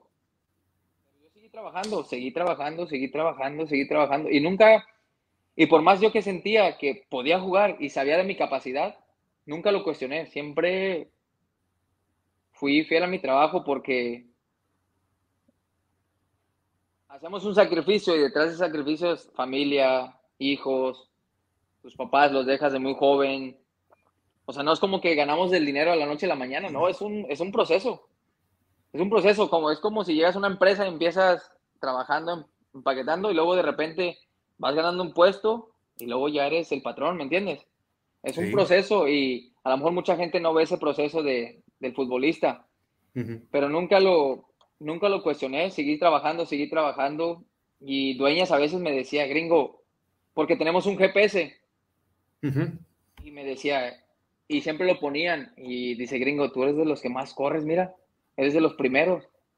Y yo quería, porque tú que a veces miraba eso y, mira, dueñas, es mi trabajo y lo tengo que hacer al 100%. Y él me decía, pues es que yo siento que debes de jugar también. Dije, sí, pero pues es el que toma las decisiones. Digo, yo por mientras que estoy aquí voy a seguir trabajando. Y pues nunca, ya no, ya no supe nada. Y a la final de Pumas. Que si juegas. La de vuelta no juego, no juego. Entreno, pero no es lo mismo entrenar a jugar un partido oficial. Y luego en una ah. final. Me llama.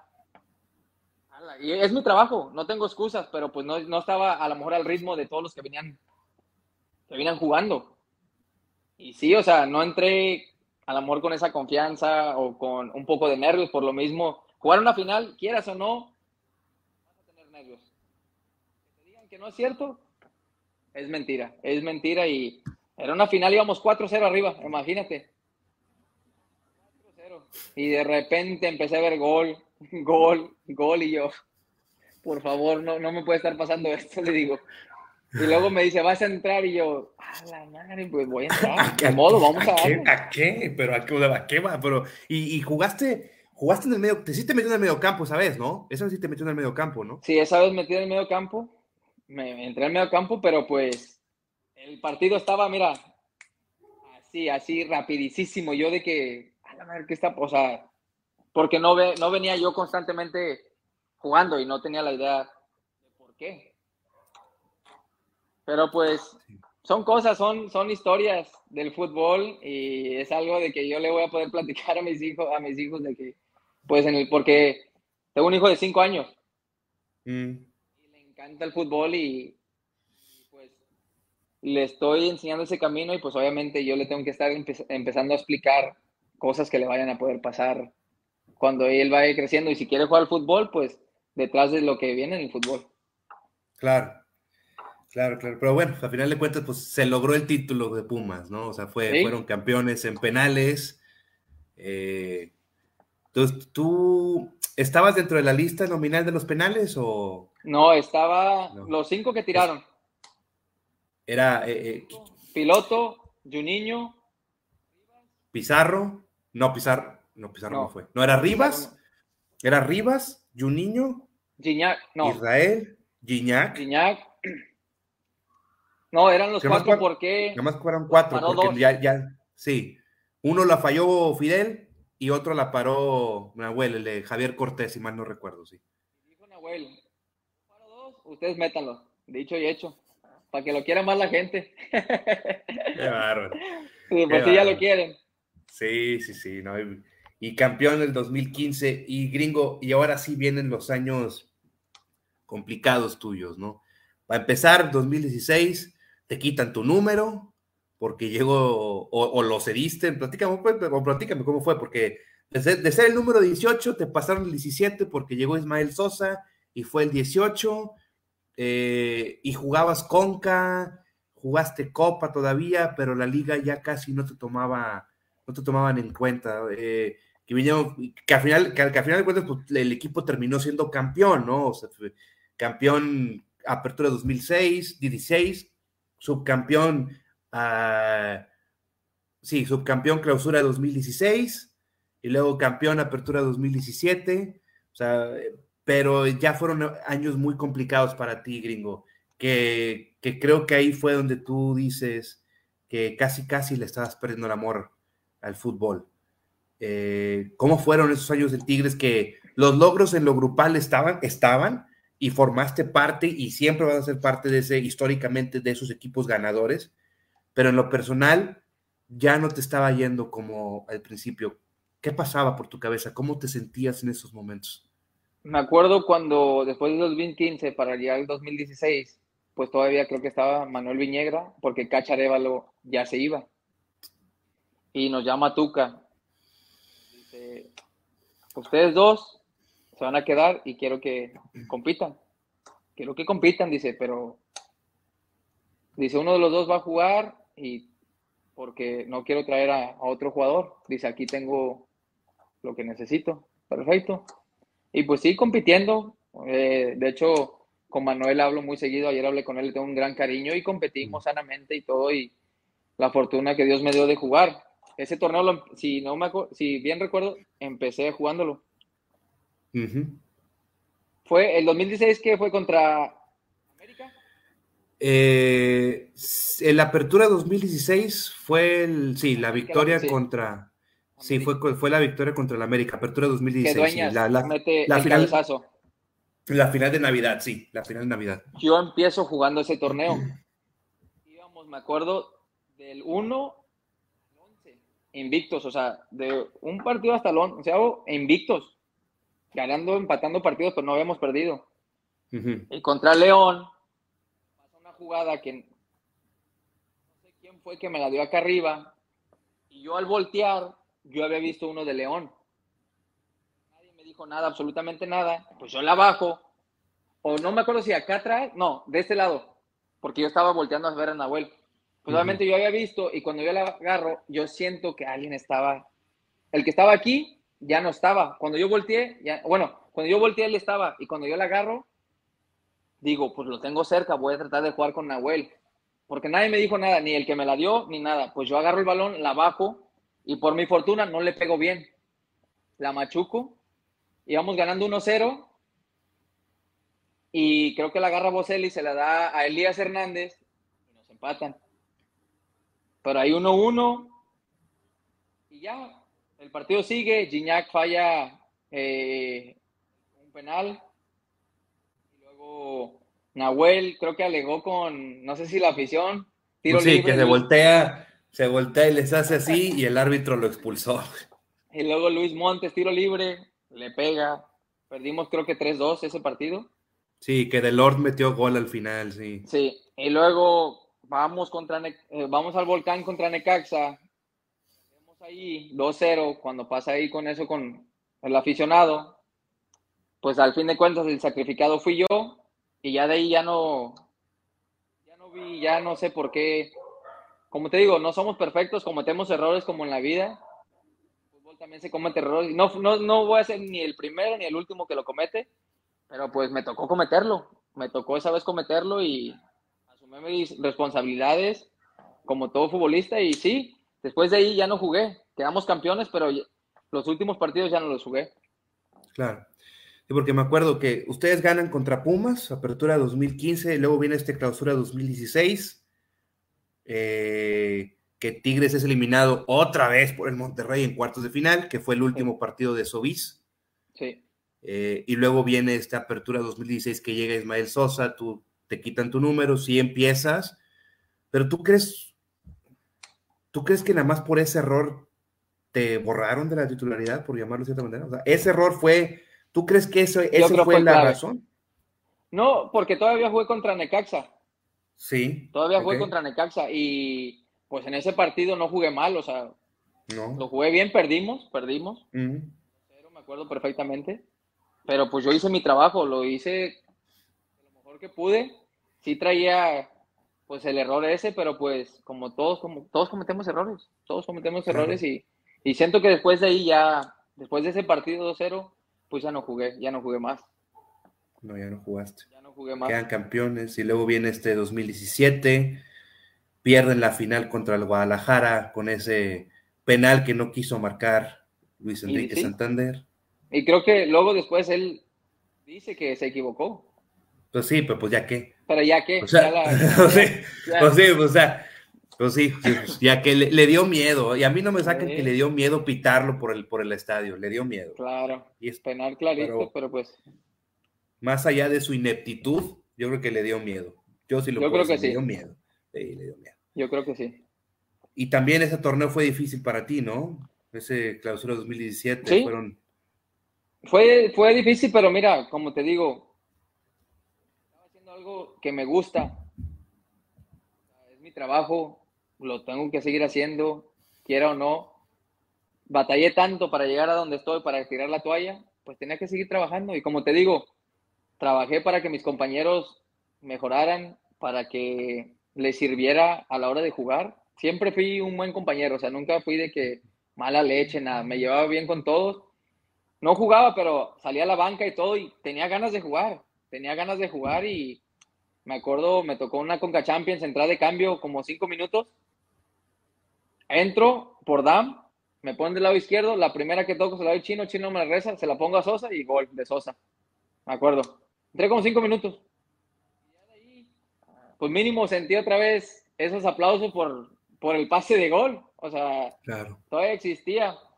Pero sí, o sea, a mí me, zancadilla no me bajaba de que es que es, es ¿cómo me decía? Es becado, que esto y que el otro. digo, ah, ah mira nomás que este. Digo, está bien, está bien, le digo, pues hay que tener pantalones para decirlo a la cara y no a, a un periódico. Siempre, siempre pasaba eso con los jugadores, pero pues, mira, me divertía, me divertía mucho, entrenaba bien y la verdad que a esos años que, que estuve en Tigres y no me arrepiento de nada lo que hice, quedé campeón y me voy con todo lo bueno. Y todo lo malo que me pasó, pues aprendes de eso. Ahorita, a mis 30, 35 años, todo lo que me ha pasado me ha hecho la persona que soy y, la verdad que creo que entre más vas creciendo, más te vas cuidando, más te pegas al gimnasio, eh, ayudas a los compañeros, porque el talento que, que, no, que nos da viene de Dios y, y si yo puedo ayudar a otro compañero y a, hacerlo mejorar, lo voy a hacer porque ese don nos lo prestan y yo también lo quiero eh, eh, prestar a otro compañero que puedo mejorarlo. Y ahorita juego con, es una primera A y la verdad que nivel alto y rápido, muy rápido, pero como te digo, jugar en equipos grandes me ayudó a madurar y uso mi experiencia en, en todo momento. Claro, claro. Sí, de hecho sí me acuerdo que tuviste una controversia ahí con, con, con Zancadilla, que había sacado una columna, que te habían visto de no sé dónde, de fiesta, algo así, y tú en tu conferencia de prensa con pruebas de que, mira, aquí están mis llamadas, aquí está todos lados, yo no fui a ningún ah, lado, yo no era. Pero cómo... Ah, sí. Tráeme el cargador, por favor, tráeme el cargador. Perdón. No te preocupes. Ah, yo me acuerdo perfectamente con Tatoluca. Empieza el partido y pues yo voy a presionar y me resbalo. Pues pues obviamente empieza el partido y la inercia vas a, tratar de quitar el balón. Me resbalo, lo piso sin querer, roja. Y luego me voy a ir del estadio, o sea, le digo a la gente, póngase a pensar cómo yo me voy a salir. Imagínate que me vaya y tú que se dé cuenta, me corre. Me corre y ya voy con Tuca y le digo, mira Tuca, están saliendo estas noticias y todo. Dice, dale, habla con la prensa, tienes todo mi, mi respaldo. Y le enseñé la foto. Era otra persona con botas y todo, y con mi, o sea, pusieron como que un, un Photoshop. Y yo de que soy profesional, ¿cómo ir de un partido, dejar a mis compañeros, hacerme expulsar para irme a, a un lugar? Imagínate que me vean allá y me digan, no debes de estar jugando. y es donde digo, por favor, usen un poquito, piensen un poquito antes de que digan de lo que van a decir. Claro, claro, claro. Y de hecho creo que te ofreció disculpa pública eh, Zancadilla, no creo, pero bueno, digo, ya son cosas que ya pasó, son, pasó, pero eh, como te digo, es parte del fútbol, es parte, estamos expuestos a eso y hay que aceptarlo, o sea, hay que aceptarlo y, y, hay que saber manejarlo, porque me imagino ahorita los jugadores de Tigres eh, tienen esa presión porque saben que es un equipazo y yo lo vi el otro día contra Cruz Azul y el que entra, entra a revolucionar o, a mejorar el equipo, como Dieguito, Diego entra y entró y se ve por qué pagaron lo que pagaron por él. Claro, definitivo. Sí, no, definitivo, definitivo.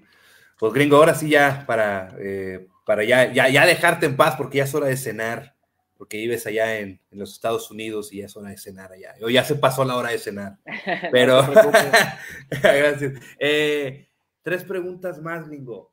De todos estos, o sea, la primera, ¿en qué momento, cuál fue el momento que tú dijiste, ya no siento amor por el fútbol y que y, llegaste a pensar en el retiro. ¿Cuál fue ese momento claro o, el momento clave que tú dijiste, creo que esto ya no ya no está siendo para mí? Pues cuando ya no estaba jugando, ya no estaba jugando, ya no, o sea, entrenaba, entrenaba mucho eh, y sabía que lo estaba haciendo bien. Nunca me pudieron, siento si me daba la oportunidad otra vez de poder jugar un partido completo o, entrar unos minutos, a lo mejor él podía ver que todavía tenía eso, o sea, todavía tenía mucho fútbol, pero nunca, nunca pasó, nunca pasó y, y como te digo, eh, los planes de Dios son, son perfectos y yo siento que ya había cumplido mi ciclo ahí con Tigres, que eternamente voy a estar agradecidos con, con la directiva, con, con la afición. Y la verdad de que ahí es donde me di cuenta el último año que ya no jugué, ya no hice, ya no, ya no pude estar haciendo lo que me gusta. Y ahí es donde yo hablé con Tuca. Hablé con Tuca y él me dijo, dice, sí, ya, eh, de hecho yo te veo así, pero yo le dije, si tú me ves en los entrenamientos y pones, yo soy, yo trabajo, le digo, nunca, nunca estoy de flojo, corro, soy de los que más corro, le digo, simplemente pues no está la oportunidad. Y sí me dijo, dice, y tuve oportunidades de salir, tuve oportunidades de salir, nomás que nunca me dejaron, nunca me dejaron salir. Cuando Nacho Ambriz estaba en América, creo que en el 2016, o no sé qué, no. Sí. ¿17? Sí, 2016, no, no, no, sí, que, que, los que nos gana la, la final de Conca bueno, ahí estuvo, ahí estuvo unas pláticas para ver si podía salir. Y luego se va a Necaxa. Estaba jugando en ese tiempo y no me dejaron salir. Y yo pues no estaba, o sea, en ese tiempo ya no estaba jugando mucho. Y yo lo que quería es salirme y jugar.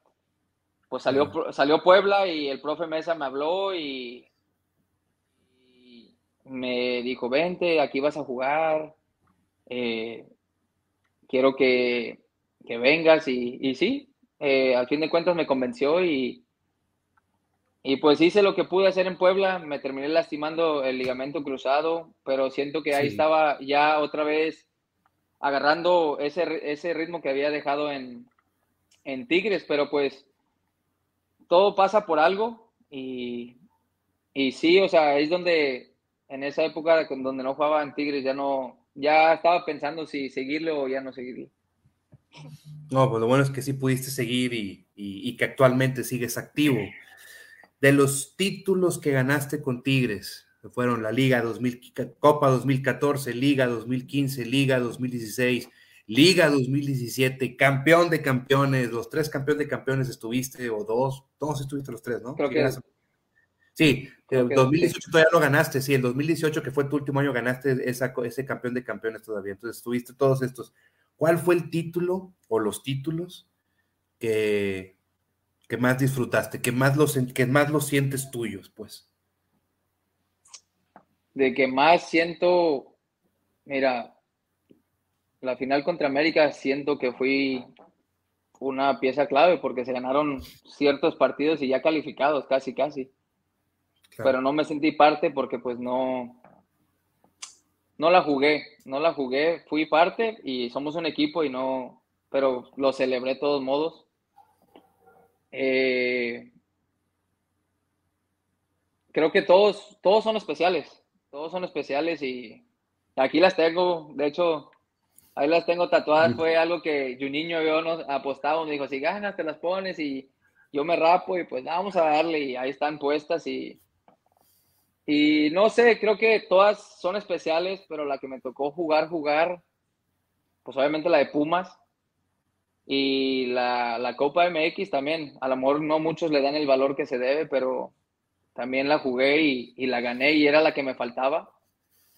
Pero en especial, en especial creo que cada, cada campeonato eh, vale algo, es algo, son partidos distintos, pero todos, todos valen y, y la verdad me quedo con, con los campeonatos que gané, que gané en Tigres, porque al ganarlos, llegar con tu gente, se les olvida todo. Uno que otro, ya sabes que no falta para que te critique, que no jugaste bien, que no hiciste, pero mira, somos campeones y somos un equipo y ahí estamos. Y, y sí, o sea, yo me quedo con todos, la verdad me quedo con todos porque eh, fui parte, fui parte de, esa historia y como dices tú, ahí, ahí voy a estar, eh, quieras o no, ahí voy a estar y, y siento que pues dejé ahí, no, a lo mejor no fui como unos dicen, un Lucas Lobos, un, mi trabajo era más calladito, era más calladito, más en medio y, y, pero pues me quedo, la verdad, me quedo con todos. El de Monterrey, ese fue especial, ese fue muy especial, ese sí, me acuerdo perfectamente que estábamos en la banca y de que, ¿quién va a entrar? Porque estábamos, dice que calienten todos, dice, porque no sé a quién voy a meter y él también como que estaba indeciso a quién iba a meter y al fin nos habló, ah, creo que estábamos preparados Beto Acosta y yo, y él, al final entró él, pero esa final fue, fue cardíaca, fue cardíaca y algo, algo muy lindo, la verdad, fue la primera final regia y, y, se, quedó, se quedó con nosotros. Y fuiste parte, y fuiste parte de esa final. Eh, si bien no la jugaste, pero fuiste parte, ¿no? Y también, y también es, es tuya porque estuviste ahí, o sea, estuviste ahí y trabajaste todos los días por estar ahí, ¿no? Es una realidad. Y, se saca, y se sacaron la, se sacaron dos espinas, que, bueno, al menos tú dos espinas que trae, tres espinas. Una, una, una derrota con Monterrey en Copa, las dos derrotas con Monterrey en, en Liguilla. Sí. Eh, te sacaste, y, y la sacaste con se la sacaste esas espinas con un trofeo. La verdad que sí. La verdad que sí, es algo, algo muy lindo y voy a poder contarle a mis hijos y contarles la historia. O sea, aún no puedo, no he podido llevarlo al volcán, pero pronto lo voy a llevar para que vea lo que es realmente una afición. Y decirle que tú jugaste ahí con el número 18 y un poquito con el número 10, con el número 17 un poquito. Este, oye, gringo, sé que, sé que sigues jugando, lo acabas de mencionar, estás jugando allá en Texas eh, con, un equipo de, una primera división A o segunda división, como se pueda llamar, eh, y habías dicho que, en algún futuro quisieras trabajar con jóvenes, con niños, como técnico, para compartir tus experiencias y guiarlos como alguna vez eh, o en algún momento te guiaron a ti. ¿Algún mensaje que le tengas, gringo, a, los muchachos, a los niños que nos puedan estar viendo, que, quieren, que, que quieren trufar eh, dentro del fútbol o dentro de otra disciplina deportiva o dentro de otra industria? ¿Algún mensaje que les pudieras dar? Pues que confíen en Dios. Dios es el, el que nos da ese don, el que nos lo presta mientras el tiempo que estamos aquí. Confiar en Él porque los tiempos de Él son perfectos. Y, y esforzarse de que no dejar que la gente negativa te diga que no puedes, porque en este camino del fútbol o del deporte siempre va, va a haber ese tipo de gente que, que te critique, que te diga que no puedes, que, no vas a llegar, que lo tomen como una motivación. O sea, si tú sabes que jugar y sabes jugar fútbol con disciplina, con corazón, con carácter, con respeto, con hambre, con hambre de, desear llegar a primera división, todo se puede, todo se puede, simplemente que, confíen en Dios y confíen en ellos mismos, confíen en ellos mismos porque todo en esta vida se puede, es solo querer. Claro. Gringo, por último, un escenario que te pongo, porque sé que quieres ser director técnico. Eh, vamos a suponer que en un futuro, ¿qué te gusta? Unos 10 años, en el 2033, ya que tengamos tú 45 y yo 44 años, empezando tus pininos dentro, de la, dentro del, cuerpo técnico o, dentro, o técnico de algún, de algún lado, y te llama Tigres, quien esté. Te llama Tigres y te dice, oye, quiero que seas mi técnico, pero eh, es a un partido en donde tú puedes jugar de titular, o sea, el gringo de 28, 26 años, eh, con los jugadores que tú quieras. Jugadores leyendas de Tigres que no viste, compañeros, ex compañeros tuyos y todo. Eh, ¿Con quién jugarías? O en otras palabras, ¿cuál sería ese once ideal con quien tú jugarías de titular para que donde ganes ese partido y te conviertas en técnico de Tigres? Uy, qué, qué difícil, ¿eh? La verdad no quiero romper corazones, ¿eh? Porque le tengo, le tengo un cariño especial a, todos mis compañeros y con todos los que jugué y la verdad eh, creo que en la portería me voy con sí me voy con Nahuel. Con Nahuel Atrás sí me voy con, pues con los que estuvieron, la verdad que el tiempo que yo estuve, creo que me voy con, con Hugo, con Junior, el piloto en su momento, la verdad que, que fue, también está Chaca, o sea, te digo que está, está difícil la cosa porque con Chaca, bueno, no me tocó mucho estar con Chaca, pero jugadorazo también, mi hermano. Eh, piloto.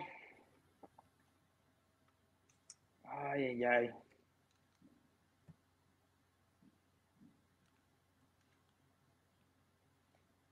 Eh, lateral por izquierda, creo que sí.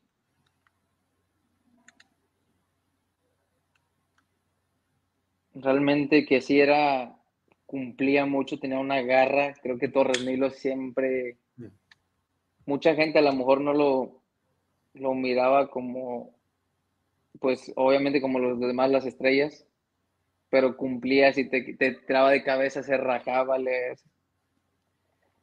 En medio. Eh,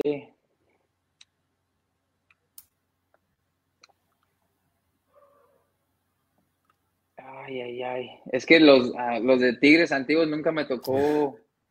No, no, los que, o los que, los, que te tocaron a ti, tus compañeros, excompañeros, o, de o los que estén actualmente, que pues casi son los mismos los que están. pues sí, casi, casi. O sea, obviamente adelante dejo a, a al gordo Gignac, a Sobis, a Rafa Sobis, yo creo que es de los jugadores más talentosos, más inteligentes con el que me ha tocado jugar. La verdad que jugadorazo. Por las bandas, creo que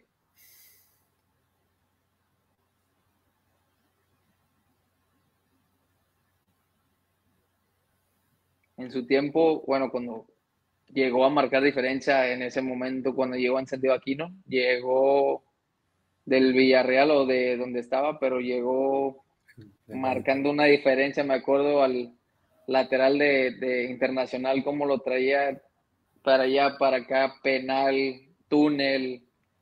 Creo que Javi por esa banda, derecha.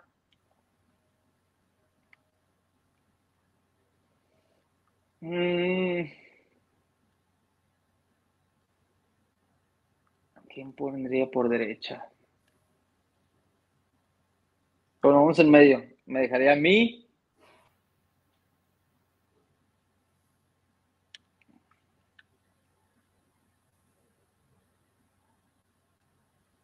Ay, ay, ay, creo que al Charlie, Salcido, y del otro lado me gustaba Dueñas. Dueñas, Teníamos esa salida los dos. Él era el que realmente, bueno, pues desde que llegué yo y de lo que yo me puedo acordar, eso, o sea, teníamos la salida por derecha y por izquierda. ¿Y qué me falta? Solo el... No, pues ya terminaste 4-3-3. Pues eso, 4, la 3, verdad 3. que...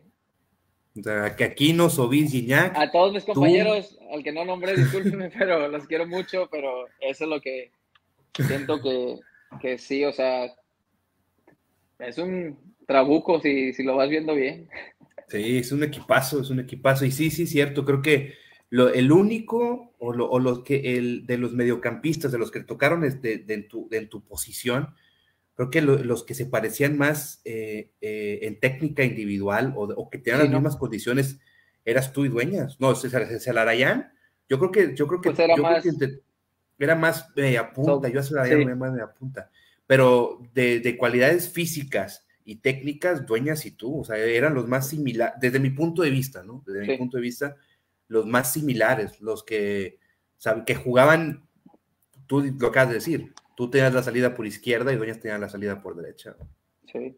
De mi punto de vista. Sí, pero sí, todos, yo creo, de, como te digo, 2013 para adelante, los que llegaron y los que siguen ahí, van a seguir marcando historia porque si ves el equipo ahorita está por donde le quieras ver, la banca está llena de buenos jugadores y lo bueno que le están dando oportunidades a los jóvenes de fuerzas básicas. O sea, ahorita está el chavito este, si bien recuerdo, Garza. lateral, Garza. Sí, Chuy Garza. Ajá. Le está dando la oportunidad y lo está haciendo muy bien. O sea, qué padre que, que le estén dando esa oportunidad. Así ven, así salen más mexicanos y más, más para la selección mexicana.